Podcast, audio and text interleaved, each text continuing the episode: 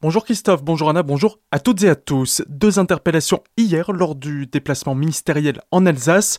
Jean Castex, accompagné de Brigitte Klinkert, était à Célestat hier en fin de matinée après avoir visité un centre de vaccination mobile à Ilkirch-Grafenstaden. En marge de la visite du Premier ministre qui se rendait à la bibliothèque humaniste pour les journées parlementaires du groupe Agir Ensemble, les forces de l'ordre ont arrêté deux personnes. Le premier, habitant de Kinsheim, a tenté de forcer un point de contrôle avant de refuser de décliner son identité de se rebeller. Il était placé en garde à vue au commissariat de Célestat. Le second, un colmarien présent pour participer à une manifestation anti-pass sanitaire, a insulté le Premier ministre. Le service d'ordre l'a rapidement écarté. Il a lui aussi été placé en garde à vue et sera convoqué devant le tribunal correctionnel de Colmar.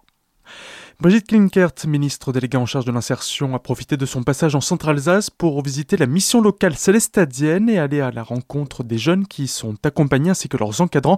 Une bonne chose pour Patrick Delsart, présidente de la structure. On était ravis d'avoir la ministre, notre ministre de tutelle, présent au sein de la mission locale et pour avoir la démonstration qu'elle s'intéresse concrètement au terrain de l'insertion sociale et professionnelle de la jeunesse. Parmi les nouveaux outils essentiellement numériques présentés par la ministre, la possibilité de recenser dans un territoire tous les accompagnements et dispositifs offerts aux jeunes.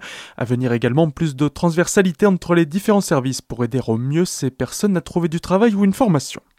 À Markolsheim, un réseau de babysitting va bientôt voir le jour, une première en Alsace.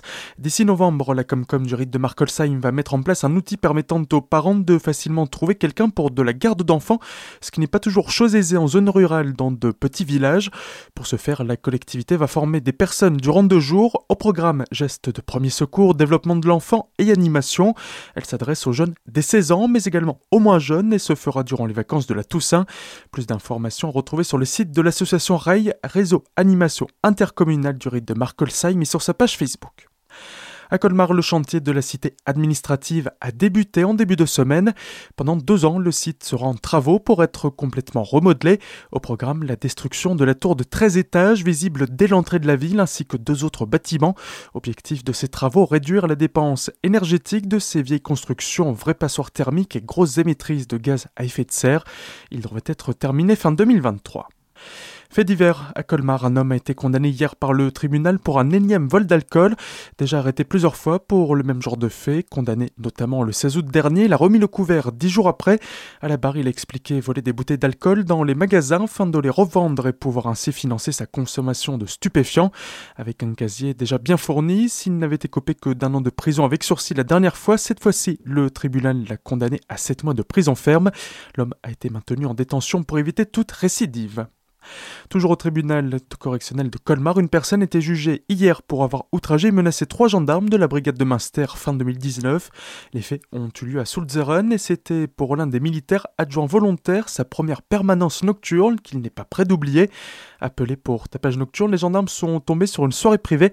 L'un des participants s'amusait alors à remonter le volume de la musique constamment, puis s'est mis à insulter les forces de l'ordre avant de s'enfermer dans une pièce.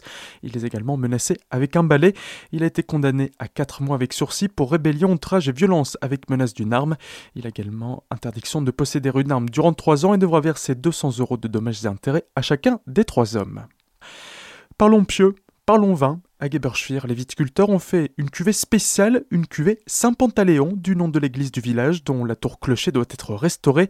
Lancée en 2019, elle leur a permis de récolter quelques 6400 euros qu'ils auront versés ce lundi à la Fondation du patrimoine. À chaque bouteille achetée, un euro était reversé, ou comment joindre l'utile à l'agréable? Tout de suite, le retour de la musique dans la matinale avec Christophe et Anna. Très belle journée à toutes et à tous à l'écoute d'Azur FM.